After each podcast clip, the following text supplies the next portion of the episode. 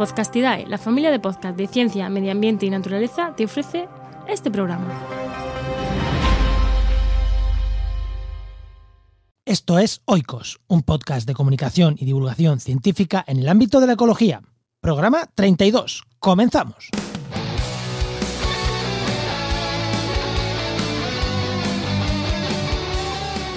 En el programa de hoy hablamos de visón europeo, uno de los mamíferos más amenazados del mundo y de cómo se está llevando a cabo el plan de cría en cautividad de esta especie.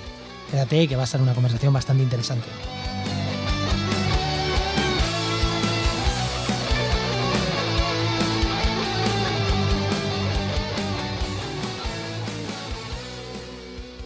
Buenas, bienvenido, bienvenidas. Soy Juan María Arenas, sabéis, soy doctor en ecología y comunicador y divulgador científico, entre otras muchas cosas. Y hoy, en el programa de hoy, eh, vamos a hablar de bisón.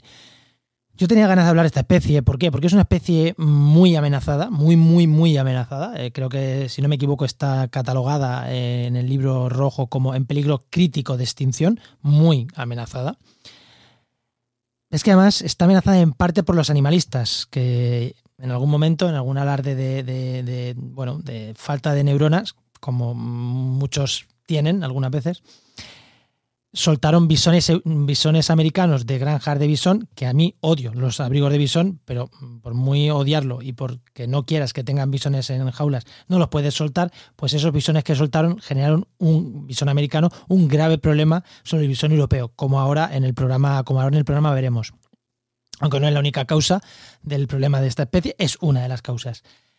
Y además también quiero hablaros de los programas de cría en cautividad. Además os quiero hablar aprovechando el tema del bisón, porque no es tan fácil, no es tan fácil como coger bisones, no es tan fácil. En España es más común el programa de cría en cautividad del lince, pero no es nada fácil coger linces, coger bisones, que es de lo que vamos a hablar hoy, hacerlos criar y que sean fértiles, que, esas crías se puedan reproducir después y sobre todo que puedan reintroducirse en los ecosistemas los centros de cría siempre son una medida ya drástica, en plan, cuando no funciona otra cosa y ya no quedan apenas individuos, nos metemos en un centro de cría para mm, fortalecer esas poblaciones y son muy complejos de gestionar. Hoy veremos, hoy veremos mm, un caso, el caso del visón europeo, porque es tan, tan complejo de gestionar.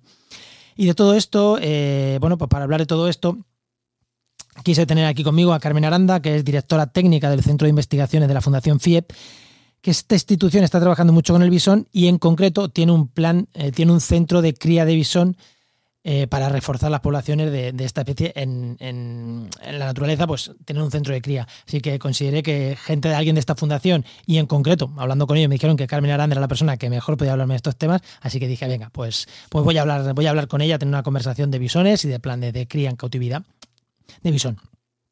Pero antes, antes de entrar en el programa, os recuerdo que si queréis hacer una página web, que si queréis gestionar las redes sociales de vuestro grupo de investigación, de vuestro, de vuestro proyecto científico, de vuestro mm, de vuestra ONG científica, si queréis comunicar un artículo científico que se acaban de publicar, si queréis montar un podcast, bueno, cualquier tarea que tenga que ver con, las, con la comunicación y la divulgación científica en el ámbito de la ecología o no solo en el ámbito de la ecología, pues podéis contactar conmigo y con la gente con la que trabajo a través de www.oicosmsp.com barra contacto. Recuerdo, oicosmsp.com barra contacto. Y ahí pues te hacemos todo, página web, gestión de redes sociales, comunicar un paper, montar un podcast y otras muchas tareas que no nombro, pero que bueno, que ya seamos nosotros directamente o contactos que tenemos, pues podemos apoyarte en esas tareas de, divulgación y de comunicación. Y ahora sí, ahora sí he hecho ya esta llamada, ¿no? Por si alguien quiere nuestros servicios, que, que es una forma de apoyar también este podcast, ¿no? Contratando servicios de los que hacemos. Pues os dejo la conversación que tuve hace unos días con Ana Aranda sobre el bison.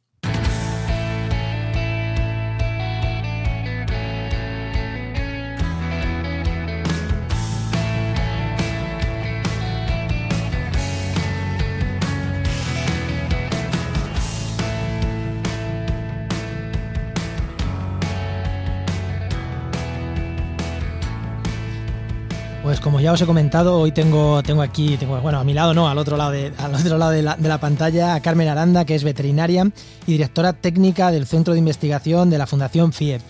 Buenas, Carmen, ¿qué tal? Buenas tardes, bien. Bueno, muchas gracias por venir y como ya he dicho en la introducción, esta que tú no has escuchado, lo primero vamos a empezar casi por el principio, ¿no? Eh, ¿qué, es, ¿Qué es el bisón? Porque vamos a hablar de bisón, vamos a hablar de, conservación ex situ del bisón. Pero vamos a empezar por el principio. ¿Qué es el bisón? Pues el bisón europeo, en este caso hablamos del europeo, del autóctono en España, eh, es un mamífero semiacuático. Es un carnívoro pequeñito. Si, para la gente que no lo haya visto nunca, pues se parece mucho a los hurones de, compañía. De hecho, es un mustélido igual, son de la misma familia.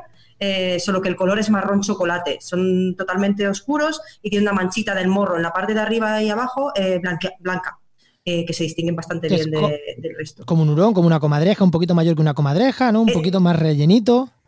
Es más grande que una comadreja, es tamaño hurón. Realmente de peso, los machos hacen aproximadamente un kilo y las hembras unos 600, 700 gramos. Es muy parecido a, un hurón en muchas cosas, solo que el pelaje es mucho más oscuro.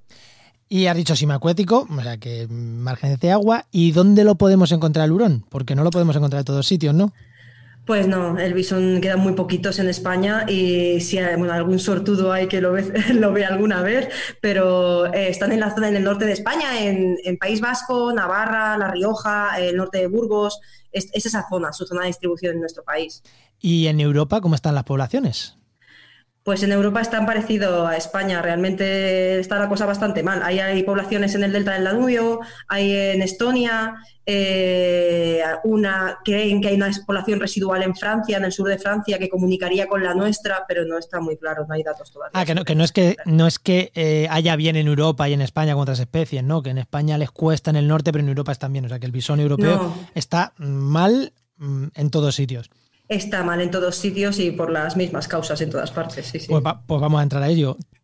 claro, porque vamos a entrar después cómo se conserva, ¿no? Pero vamos primero a poner un poquito en contexto. ¿Cuáles, qué, ¿Cuáles son las principales problemáticas que tiene, que tiene el bisón? Pues como la mayoría de las especies, una de las principales o la principal es la conservación de los ecosistemas.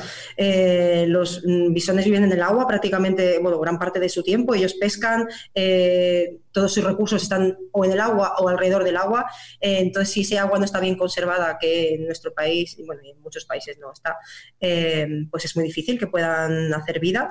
Y luego la segunda amenaza que, que están como en el top de las dos, es el bisón americano. Eso el bisón americano es, especie invasora. El bisón americano, especie invasora. Eh, por el año 2000 o por ahí, mm, porque además si haces una búsqueda mm, bisón americano en internet, que yo lo he hecho antes de hablar contigo, lo que te salen son noticias de 2006, 2005, por ahí, de sueltas de bisones, Claro, ¿qué problemas? Eh, suelta de bisones o escapes de bisones de fábricas peleteras, que el bisón, el mismo, la misma especie, por así decirlo, ¿no? Una especie muy próxima, el mismo género, supongo, el bisón americano, el bisón europeo.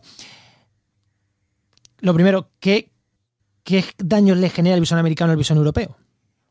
Pues mira, para empezar un poquillo por el principio, sí que no son del mismo género. Ah, no, no son del mismo género, pues ahí estoy equivocado. No, el, el bisón americano es Neobison bison y el, el bisón europeo es Mustela lutreola. Ah. Eh, pero sí que es verdad que físicamente son muy parecidos. El, eh, se diferencia, por ejemplo, en la mancha, la mancha esta que os comentaba, que tiene en el morro superior e inferior, el americano si la tiene, solo la tiene abajo, eh, y luego es mucho más grande de tamaño. Eh, mucho más grande me refiero al doble. El, los machos pesan como dos kilos más o menos y las hembras un kilo y pico, que es, el doble de lo que pesan los, los, europeos. Y el daño que les hacen, pues el problema que hay es que ellos eh, son, colonizan más fácilmente los ríos, son menos, eh, menos selectivos con las condiciones naturales que necesitan.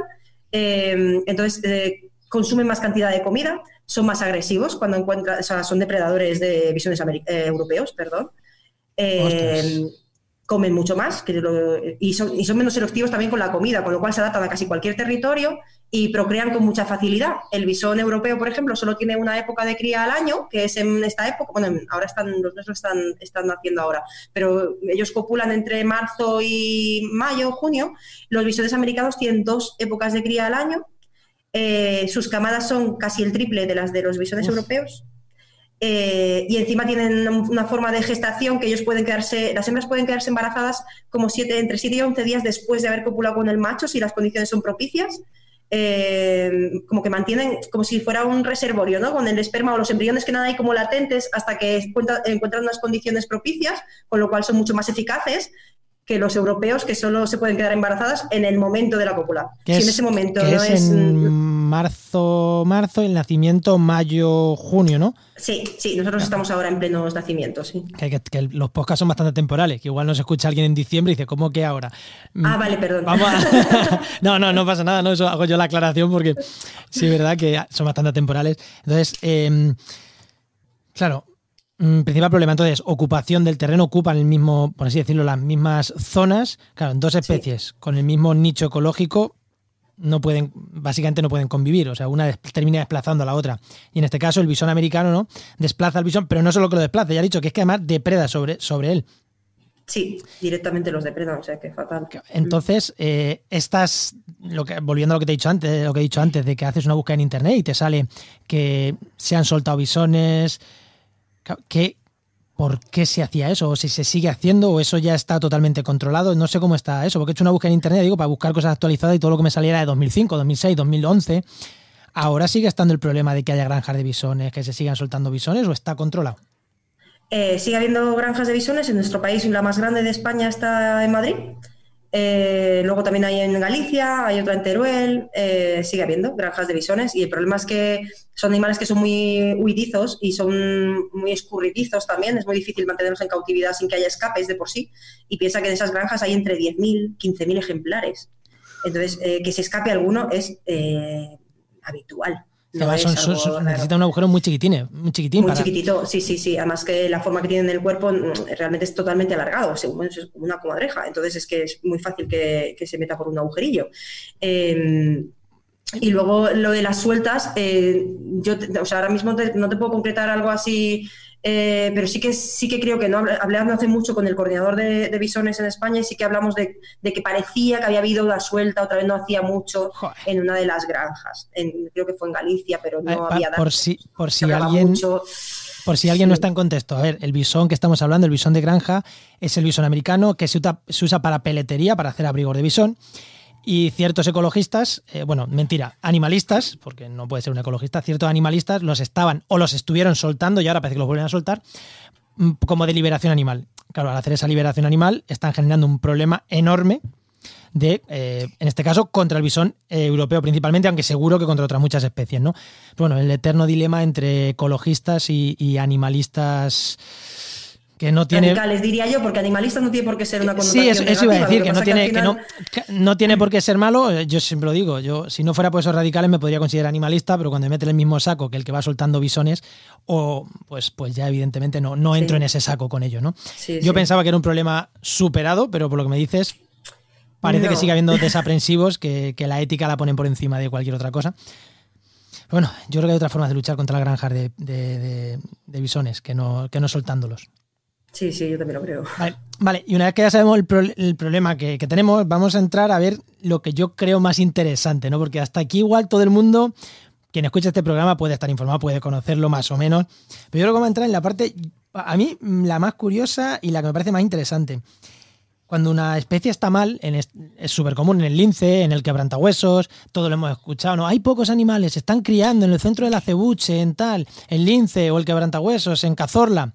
Claro, pero cuando una especie como el bisón está mal, también se hace esa conservación ex situ, también se intenta criar fuera de su hábitat natural, porque por un lado la conservación se hace in situ, conservando las partes naturales, que eso supongo que se, hará, y por otro lado ex situ, que es criando fuera. Vamos a tocar los dos, eh, pero vamos a empezar si quieres por el ex situ.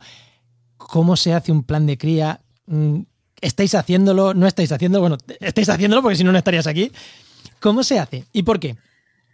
Pues mira, en el 2001 se hizo el último censo en España donde se determinó que, el número que quedaba de, bisones libres en nuestro país eran menos de 500 ejemplares y entonces en el 2004 se puso en marcha un programa de cría. Se empezó en Pont de Suert, ahí está el primer centro de cría en cautividad en España. Em, con muy poquitos ejemplares que se capturaron evidentemente todos de la naturaleza y a partir de ahí, pues eh, surgieron otros centros. Nosotros somos el segundo más grande de España. En cuanto a ejemplares, somos el más grande, pero en cuanto a, capacidad, em, Ellos tienen más instalaciones, lo que pasa que las mesas son mucho más grandes de espacio, mm. tienen más espacio los animales. Eh, y luego hay dos pequeñitos, uno en Álava y otro en Barcelona, que tienen cuatro o cinco ejemplares cada uno. Eh, y entonces, pues nada, lo que hacemos, eh, hay un grupo de trabajo que, está, que se formó en el ministerio con, diferente, con las diferentes comunidades. Ahí hay gente que se dedica sobre todo al trabajo de campo, en in situ, en las zonas donde viven. Eh, y a partir de ahí, pues empezaron a, crearse comisiones para poder ver qué podemos hacer, siempre siguiendo un poco las directrices del centro de cría de referencia, que es el que está en Estonia, eh, que ellos son los que llevan más años criando bisones. a partir de ahí, eh, pues nos pasan cada año el programa de, de, los cruces potenciales que puede haber entre los diferentes machos y las diferentes hembras por genética eh, los que son mm, genéticamente más valiosos, y a partir de ahí empieza la aventura, porque no es tan fácil como juntar un macho y una hembra y que todo que el amor surja, no es tan sencillo.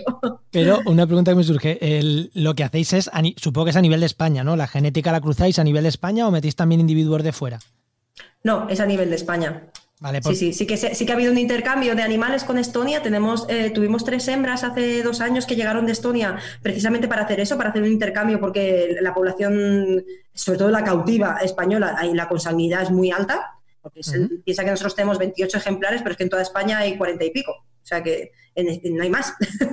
Entonces, realmente la consanguinidad, a pesar de que vamos mm, introduciendo de vez en cuando un macho de campo eh, para cambiar un poco de, para renovar un poco de sangre, la sangre, pero sigue siendo muy alta. Entonces, eh, parte del live, eh, hubo un live durante los últimos cuatro años eh, y una de las, de las cosas que se trataban era mm, intentar que hubiera un poco más de variabilidad genética, pero eso todavía está en estudio. sí que conseguimos tener bebés de esas hembras y en, y en, Estonia tienen bebés de las hembras que enviamos nosotros allí, pero todavía se está mm, haciendo pruebas genéticas para ver hasta qué punto tiene sentido o no liberar esos animales en el medio. Estamos en ello. eso, es lo que, eso es lo que iba a decir, porque muchas veces está el dilema de por un lado, vale, meto variabilidad genética, pero por otro lado, no tiene por qué ser buena, porque las adaptaciones de la especie española estará adaptada al clima, a las condiciones españolas, y la Estonia a las Estonias. Sí, lo que pasa es que estamos en un punto ya un poco como los osos del Pirineo. Eh, estamos en un punto complicado de. Eso iba a decir, claro, que cuando, cuando se decide, mira, vamos a meter estonio, porque es que mm, es que aquí estamos cruzando, estamos haciendo borbones, y con mi respeto a los borbones, pero al final. Eh, sí. El problema que tenemos muy grande en la cría en cautividad es que los machos nacidos en cautividad no copulan. No saben. Con lo cual se, nos reduce, no, no saben. No saben o no quieren o no se sabe qué pasa ahí. Llevamos años con ese tema eh, y ese es un problema muy serio, porque al final todos los hijos de cada año, de todas las camadas, son hijos de los mismos machos de campo, que en toda España hay tres ahora mismo. Entonces el problema es muy gordo. Claro, y es que encima esos machos no los puedes reintroducir tampoco porque, porque si no saben copular no sirven para nada. Claro, se intenta o reintroducir el primer año, que entonces eh, creemos que el problema está en el manejo de la cautividad. Algo pasa en cautividad que no aprenden, algo se pierden de aprendizaje estando en cautividad que hace que no se puedan desarrollar o bien no maduran lo suficiente, algo pasa ahí porque no es que sean estériles, se han hecho pruebas y no es que sean estériles, ni hormonalmente tienen ningún déficit. Solo que comportamentalmente, siguiendo en cautividad, no hay manera de encontrarles el por qué. Les, nos pasa aquí y pasa en Estonia y pasa en todos los centros. ¿eh? eh o sea, es algo que, es generalizado y no se sabe por qué, por qué pasa. Se han mirado niveles de estrés en sangre, en heces, eh, para ver si es que es un problema de la cautividad en sí y creemos que es un problema de la bueno, de lo que aprenden, del aprendizaje que tienen durante, durante la época de distribución de las crías, que es cuando una vez que se destetan de las madres, que es cuando se buscan la vida en el campo y se cruzan con otros animales y tienen que pelear y tienen... Claro, aquí no lo tienen, aquí viven como reyes, claro, a ellos no les toca una mosca, a no ser que, que éramos nosotros que les toquen. Entonces, es, algo pasa ahí que no, que no funciona. Así que es verdad que este año, después de o sea, hace, hace cinco años hubo dos machos que criaron en cautividad. Uno fue aquí y otro fue en Lleida. Ah, que lo conseguisteis. Lo conseguimos una vez. El nuestro se lo crió una vez. Nunca más volvió a copular. Eh, de hecho, ahora mismo está, eh, se sacó del programa de cría porque ya tenía cinco o seis años y ya se, eh, ahora vive en el Zoo de Madrid. entonces, este animal se tuvo que sacar del programa de cría. Pero el de Lleida sigue copulando. Bueno. y nosotros este año, después de cinco años, hemos tenido un macho que criamos, que nació el año pasado aquí, que también ha copulado y estamos esperando a que su pareja tenga los bebés estos días. Así que... Pero no sabéis por qué. Bueno, con este macho lo que hicimos fue un cambio de manejo. Normalmente lo que recomienda el protocolo de, cría en cautividad es que, es que tú tengas el mínimo contacto posible con los animales para que sean lo más salvajes posibles, pero eso tiene un problema porque realmente no están viviendo en condiciones salvajes. Eh, ellos viven de forma muy artificial. Eh, entonces lo que nos planteamos el año pasado fue, vamos a probar una cosa, vamos a ver si, si, alguno de, si podemos manipular de más a alguno de los machos para ver si el hecho de que ellos vivan más tranquilos estando en cautividad y les parezca lo más normal del mundo hace que puedan pensar en otras cosas como copular, no solo en Dios mío estoy aquí encerrado que no sabemos si lo piensan, pero vamos a hacer la prueba, a ver qué tal. Entonces, este macho que ha copulado es un macho que el año pasado separamos de la madre con 30 días, eh, muy, pronto, muy pronto. Normalmente se separan con, con 90 días. Eh, lo separamos de la madre, vivía solito cuando yo empezó a comer carne eh, y lo que hacíamos es que entramos nosotros a la instalación a darle la comida con la mano. Nunca lo tocamos, nunca lo hemos cogido en brazos ni nada, ni lo hemos acariciado ni nada, eh, pero sí que viene a cogerte la comida de la mano. Y a día de hoy es capaz de cazar presa viva con nosotros dentro de la instalación, sin problema ninguno. Súper tranquilo. pero sí que ha mantenido los instintos de bisón, o sea, él, no es. Tenemos otro, por ejemplo, que criamos con biberón porque la madre lo abandonó y ese no, ese, de su comportamiento es totalmente errático. Digamos. Es de gato. Eh, es de gato. o de perro, que son incluso más domésticos aún. Sí, sí. Eh, entonces, este no, tiene. ¿Y, y en, naturaleza, en la naturaleza, los machos, o sea, las crías se abandonan tan rápido? ¿Habéis reproducido algún comportamiento natural o eso no lo sabéis tampoco? Las crías en teoría se, se destetan en la naturaleza a los tres meses, por eso aquí se destetan a los tres meses. Eh, hasta el año pasado que empezamos a probar cosas, de, vamos a probar otras cosas, porque lo de destetarlos a, los tres meses y dejarlos a vivir solos en una instalación, un animal, hasta la época de cría siguiente que vuelve a cruzarse con otro, que es una hembra para, que sean pareja, eh, ahí pasan un montón de meses que no tienen contacto con nadie más. Es que a lo mejor no saben que eso es un individuo, claro. Entonces lo que hicimos fue, por una parte, el que, bueno, hicimos varios tipos de manejo distintos. Uno fue el que nos tocó por obligación, que fue el de criar uno con biberón, eh, el otro fue este que te comento, que, se separó los 30 días de forma voluntaria por nuestra parte, de vamos a probar a ver qué pasa. Y luego el resto de, cachorros se, mantuvieron en parejas. En vez de dejarlos solos hasta la siguiente época de cría, durante tres meses más se mantuvieron en pareja hermano-hermana para ver si eso hacía que, que, tuvieran, pues eso, ellos juegan como eh, bueno, como los perros y los gatos, ¿eh? como juegan como a, copular, juegan, se muerden, se agreden, eh, en fin, hacen comportamientos que solo pueden hacer en esa época, porque si no los aprenden en esa época, luego están solos y no pueden eso, incluso en los desarrollarlos. Y este año, pues eso, que hemos tenido la suerte de que, concretamente este, que tuvo este trato especial, que no es cero, es cero significativo al nivel estadístico, porque es uno de, de 15, eh, pero fue el que se manipuló y fue el que ha copulado con éxito y, varias veces con la misma hembra, así que muy bien. Ahora que ha dicho lo de, cero lo de estadísticamente cero, eh, mi director de tesis, eh, Luis Balaguer, que, falleció durante, durante mi tesis, en una defensa de otro compañero de tesis, le dijeron algo, le dijeron eso de es que esto solo has utilizado un árbol. ya, pero he utilizado 14.000 flores. Y él dijo, dice, vamos a ver, si yo veo un burro volando, no será significativamente significativo que los burros vuelen, pero mi percepción de los burros va a cambiar.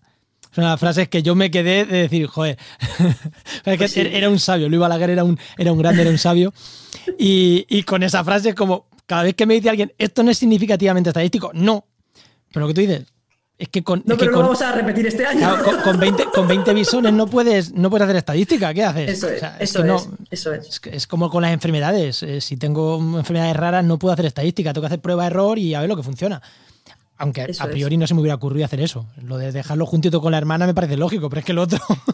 Lo otro fue un poco en plan de mm, vamos a imprintarlo, pero lo justo, no como el que nos, eso, como el que nos tocó darle vivero, aunque aquel es que había que cogerlo en brazos, porque si no, no podías ni ponerlo en posición para que tomara el vive.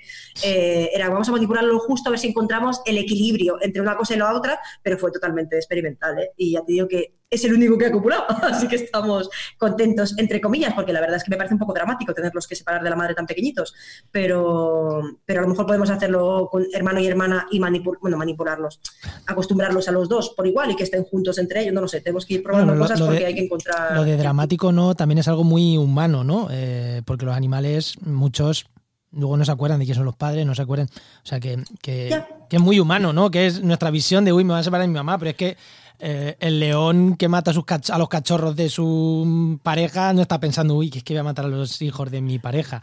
Y, los matan. O sea, esto es, la naturaleza es así de dura, aunque a nosotros nos duela, pero es así de dura. O sea, que igual yo que lo voy a temblar en la caja y me da una pena que pensaba, ¿por qué he hecho esto? Por Dios.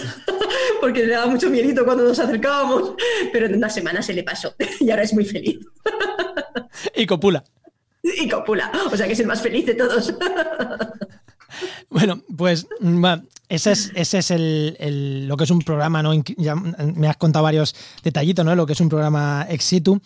¿Cuántas crías se pueden estar sacando al año mm, reintroducibles? Porque el fin último de esto no es tener un bonito zoo, sino reintroducir.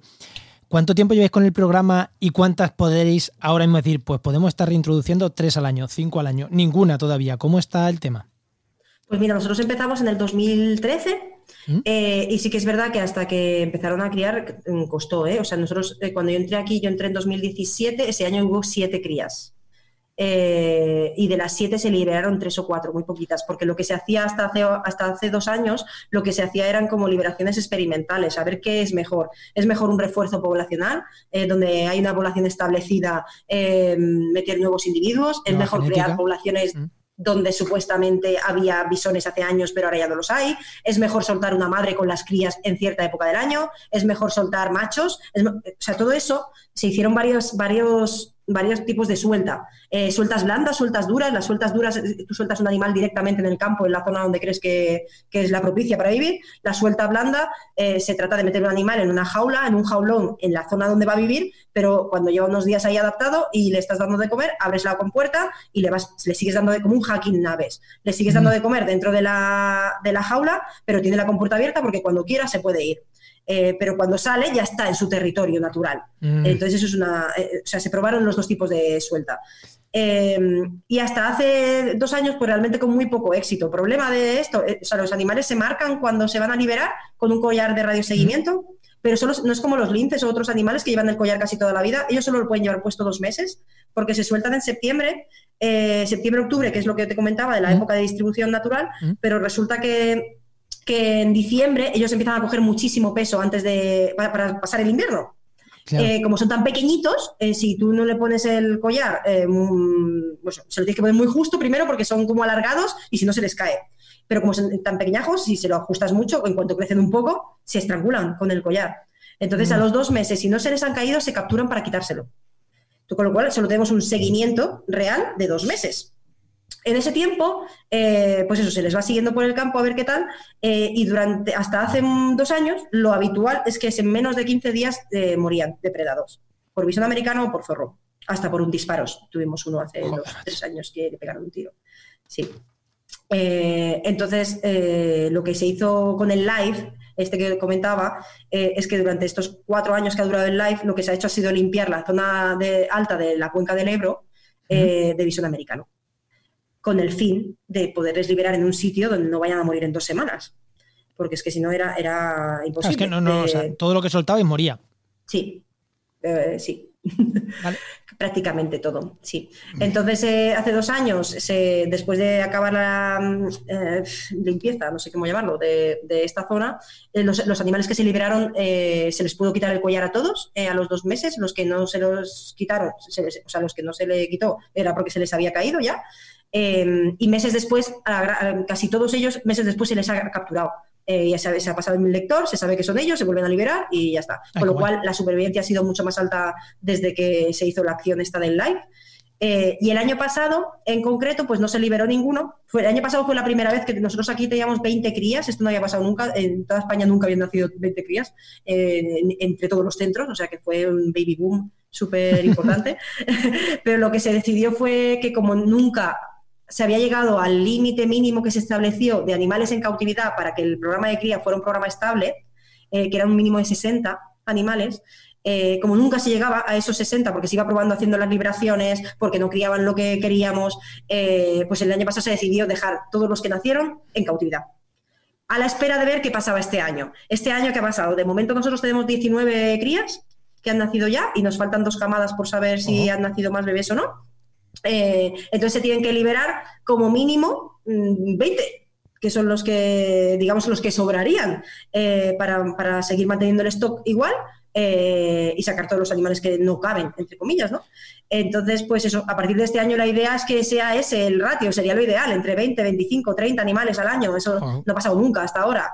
Eh, entonces, e-, ese es esa es la línea que intentamos seguir. Vamos a ver si, si conseguimos que, que estos machos funcionen y que cada vez tengamos más bebés. Pues ya que, eh, ahora que me quedas, me has contado todo el éxito, me, quedo con un montón de ganas y te la voy a preguntar, aunque nos vayamos un poquito más, de todo lo ex in situ, ¿no? Ya me ha dicho, la primera medida que se está tomando in situ es limpiar cómo se extermina una zona, se extermina o cómo se elimina, es que exterminar suena muy feo, cómo se elimina el bisón americano de una zona. Vale, lo primero decir que este no es nuestro trabajo, con lo cual eh, eso quiere decir que mm, información mejor información la tendrás de un técnico que se dedique de las comunidades autónomas, que se dedican solo a eso, ¿vale? Pero con trampas, la parte ex situ. Se hace con trampas. Hay unas trampas de, de flotantes que son como las típicas trampas de que imagina la gente para coger una rata, digamos, que es como una jaulita que se cierra la puerta automáticamente cuando tú pones la comida dentro. Es, así, pero claro, evidentemente más grande y con una plataforma flotante, porque se, porque se dieron cuenta los técnicos que, que llevan a cabo el live em, que caían dentro del agua, caían más bisones americanos que las trampas que se ponían en las orillas que ahí caían más europeos. Y entonces eh, fueron probando diferentes eh, técnicas y esta la verdad es que caen muchos más americanos que europeos. Los europeos es raro que entren, alguna vez al Pero no se acaban todos, algún americano quedará, o sea, aquí hay que seguir con las capturas. bueno, lo que hacen es que ponen una presión muy grande de trampas, o sea, ponen muchísimas trampas en, en ciertas zonas y entonces hay gente todos los días o días y día no que va a revisarlas. Eh, para ir, entonces saca el animal y vuelve a ponerla otra vez activa para que vuelva a caer otro y así continuamente. Entonces, eh, cuando llevan, o sea, por eso te digo que eso te lo explicaría mm. mejor un técnico de, la administración, pero cuando llevan pues cierto tiempo en el que no cae ningún bisón americano en ninguna de las trampas, se considera que, mm. está limpia esa zona. También ponen cámaras de fototrampeo para ver si, si se ve algo por la noche, si hay, aunque no entren en las trampas, a ver si realmente está limpio o no. Y esa zona, esos 400 kilómetros del Ebro, se considera que están limpios ahora mismo de, de bisón pero habrá que seguir porque podrán entrar, claro. El problema claro, es que claro. En cuanto dejes de hacer presión con trampas, vuelven a entrar. Porque es que están por todas partes y hay miles y miles. O sea, piensa que, empezaron en eso, en las zonas de Madrid, ¿no? Y sobre todo en Galicia, a ver los, las liberaciones estas, eh, y es que llegan hasta más abajo de Toledo, o sea, está, en toda España. Oye, una eh, pregunta te voy a hacer, porque yo sé que por mi, por mi zona eh, hay turón, hay bastante turón. ¿Puede ser que estemos confundiendo turones, yo desde el desconocimiento, con bisón americano? son más claros, los turones realmente son más claros de pelaje y son más pequeños. ¿Que lo puedes confundir? Sí. o sea, no te imaginas la de gente que ha dicho que ha visto bisones europeos, pero... No, y, lo que ha, visto son eh, turones. Americanos o turones, sí, sí, pero un visor europeo, o sea, el que lo haya visto es como si te toca la lotería, quiere decir que es, muy complicado, además en zonas donde no es ni siquiera su distribución natural, y decirme, sí, sí, que yo entiendo mucho y estoy, seguro de que era un visor europeo, en Toledo, y es como, mm, no. Entonces se pueden confundir, a ver, ese mismo estilo, caminan igual, eh, corren igual, si lo ven muy rápido, se puede, yo he visto turones muy oscuros. De, claro, es que, es que yo, mm, yo he visto turones muy negros. Sí. Y los he catalogado como turón. Eh, además, en unos muestreos que estuvimos haciendo de carnívoros. Igual. Estos son marrones, ¿eh? O sea, los bisones son marrón chocolate, como el café. Color café son. O sea, que quiere decir que si lo ves de cerca, no, son ninguno en negro, ni tiene No, no, no, pero muy, muy, muy oscuro. Pero muy oscuro sí. Entonces, ¿se puede confundir? Hombre, yo creo que si lo ves rápido sí, porque es que la forma, ya digo, la forma de caminar y de moverse y de actuar es exactamente igual. Sí, sí, se puede confundir.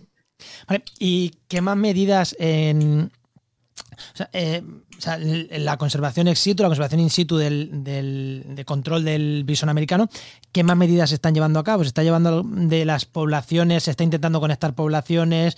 ¿O ahora mismo lo que se está es, vamos a reproducirlo en el Ebro, que es donde podemos, y ya veremos qué hacemos después? ¿O ya se está intentando como con el lince, no? Pues vamos a reintroducir aquí, vamos a reintroducir allí. ¿O ahora mismo con el bisón estamos todavía en la fase de que me quede como estoy. Pues un poco esa fase estamos, sí. O sea, intentar mantener eh, lo que hay. Lo, primero que es que una de las cosas también que se hace con el live o que se va a hacer que no se pudo hacer en su momento, pero está pendiente, es un censo, otro censo, porque el censo que tenemos es de 2001. Entonces estamos igual, estamos peor, estamos mejor, mm, no, es que no tenemos ni idea en realidad. Eh, en zonas donde hace 10 años o 15 años tú ponías trampas y caían tres bisones en una semana, ahora no cae ninguno. Eh, ¿Quiere decir que se han desplazado o quiere decir que es que ya no quedan? Eh, entonces, todo esto, todo eso está en estudio totalmente, para saber cuál es la situación real y qué más pues, se puede hacer. Eh, o sea, que de momento plantearnos conectar poblaciones es que es un poco no, se no ha venido donde están. Mm de momento es como, eh, o sea, lo que se está intentando es refuerzo poblacional. En las zonas donde creen que hay eh, ciertos ejemplares, porque cuando hacen las, los, seguimientos en, prima, en otoño, perdón, eh, se sabe que hay, pues más o menos, en esa zona, pues hay dos machos y tres hembras. pues entonces ahí vamos a poner tal y tal, ¿sabes? Pero es todo totalmente todavía experimental. Todavía no hay un protocolo porque no se sabe todavía lo que funciona mejor. Claro, lo que, lo que me está diciendo, ¿no? Que estáis todavía en la fase de prueba, ¿no? Sí, sí. Mm, hmm. ¿Y, y qué, y ahora vamos a la parte, eh, cómo se ha gestionado esto, ¿no? Hasta ahora y cómo se está gestionando, porque yo sé que estabais con el live Lutreola, ¿no? Que era un live específico de Bison, no sé si ese live continúa, se paró, cómo está ahora mismo de fondo, los proyectos en general del Bison, cómo, en qué situación estamos. Pues mira, el Live Lutreola, bueno, nosotros realmente no formábamos parte del live, ¿eh? Eh, nosotros solo colaboramos con el live, con el tema este del intercambio con animales de Estonia. El resto nosotros no hemos tenido nada que ver, eh, porque era todo ex situ. Mm. Ah, perdón, in situ, in situ, perdón. Con lo cual nosotros ahí no, interveníamos en, nada. Em, entonces el, live se acabó en agosto del año pasado y, pero como en el 2018 el visor europeo se, declaró en peligro crítico de extinción, que es la mm. categoría más alta de amenaza, eh, después de eso ya solo va la extinción, no hay más. Eh, pues sí que es verdad que entonces el, ministerio se puso las pilas y sí que está apostando como bueno mucho y, eh, con el visón. Nunca, bueno, de momento no hemos notado que se parezca en nada al lince, ¿no? A lo que se hizo con el lince. No hay no hay la misma cantidad de fondos, ni tiene la misma repercusión social la especie, ni, la misma importancia de momento, al parecer.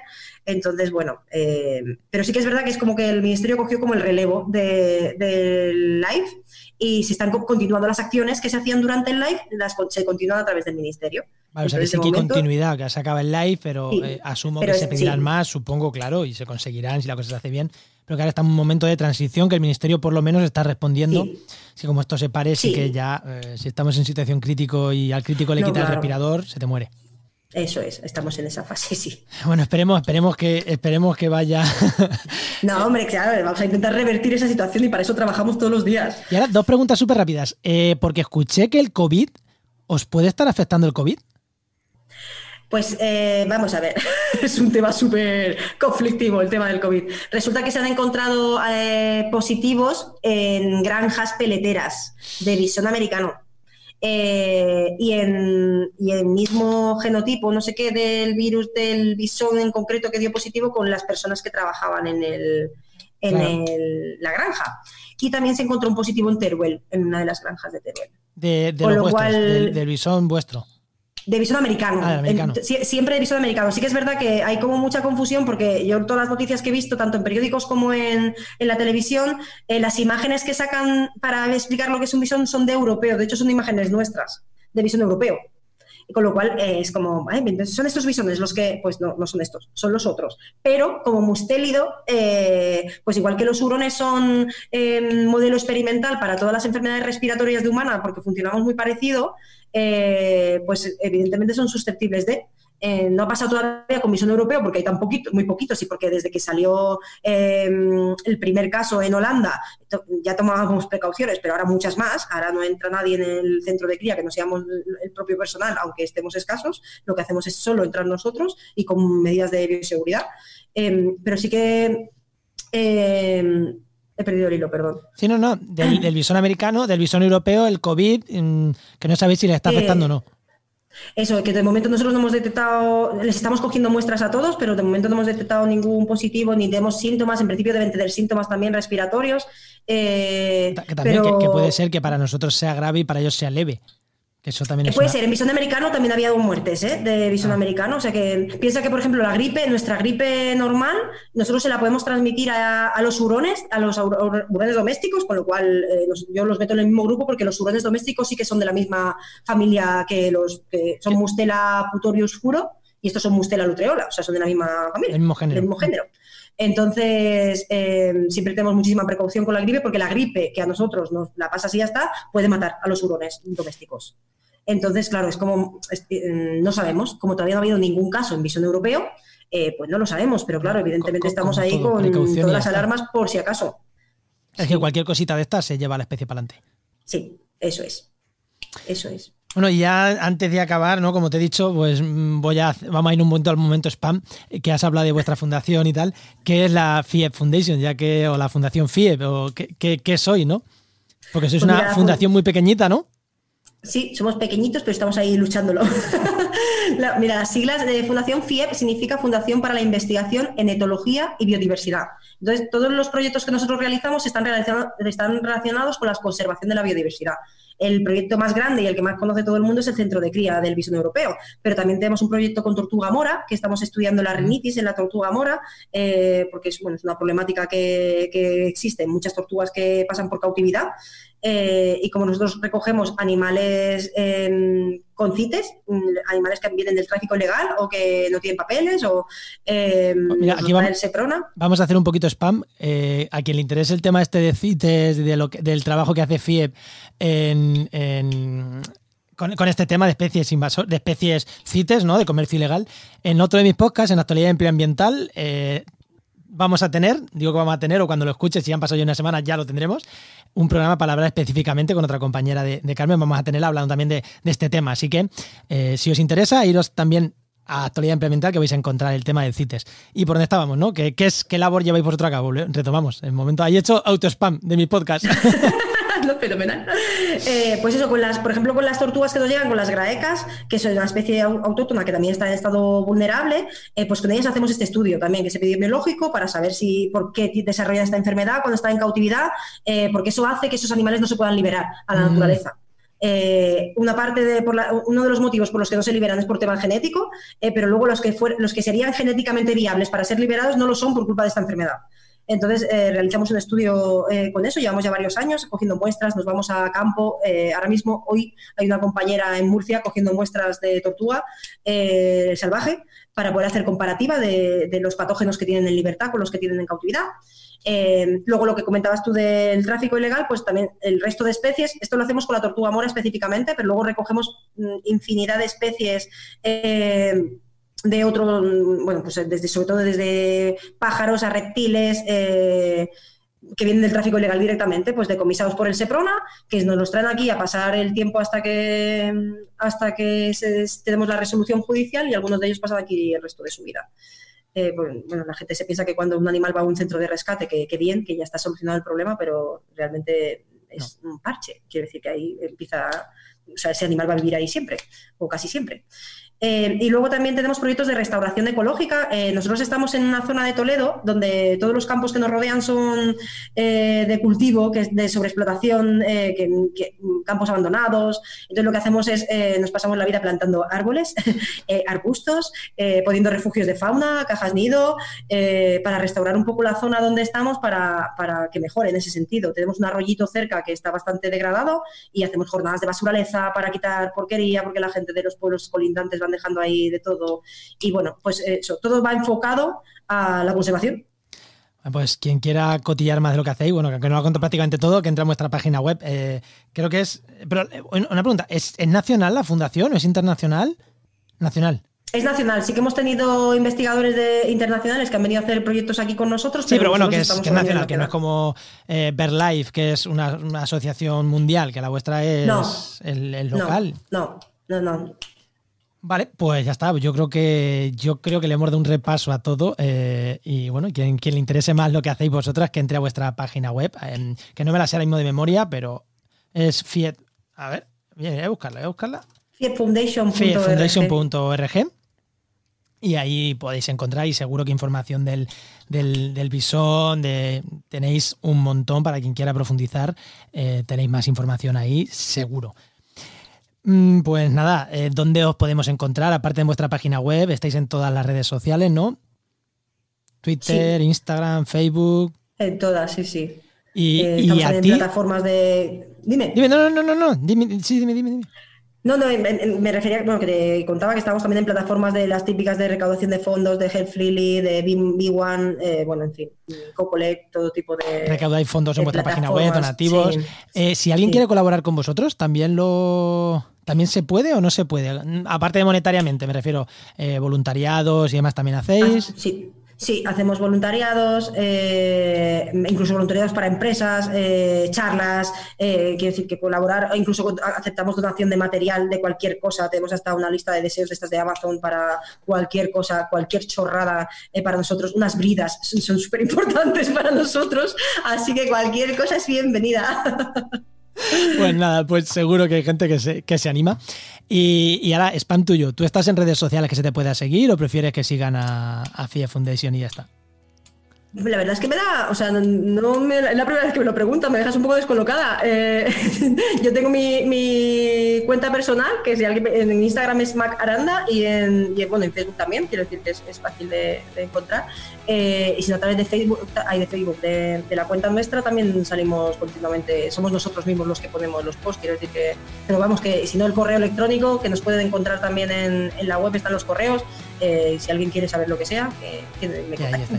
Pues muchísimas, muchísimas gracias por esta hora que te he quitado de tu tiempo o que nos has, que nos has regalado ¿no? para hablarnos del bisón. Muchísimas, muchísimas gracias y hasta la próxima.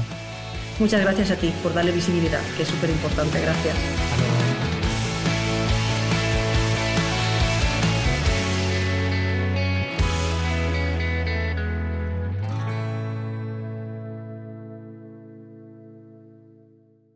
Bueno, ya llegamos al final del programa, al último minutito, ¿no? De, para despedirme yo, para.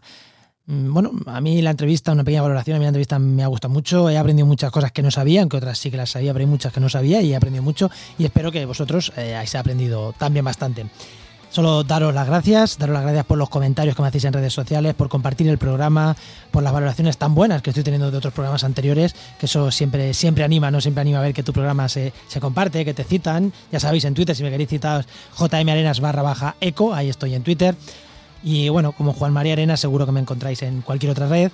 Y ya sabéis, si queréis proponerme cualquier, proponerme cualquier programa o, o cualquier cosilla que me queráis decir, en Oikos MSP oicosmsp.com barra contacto, podéis escribirme para lo que sea, ya sea para solicitar algún ese vídeo, para hacerme algún comentario, o en redes sociales, ya he dicho, Juan María Arena, me encontráis en todas las redes sociales. Pues ahora sí, sin más, me despido, hasta el siguiente programa de Oikos. Adiós.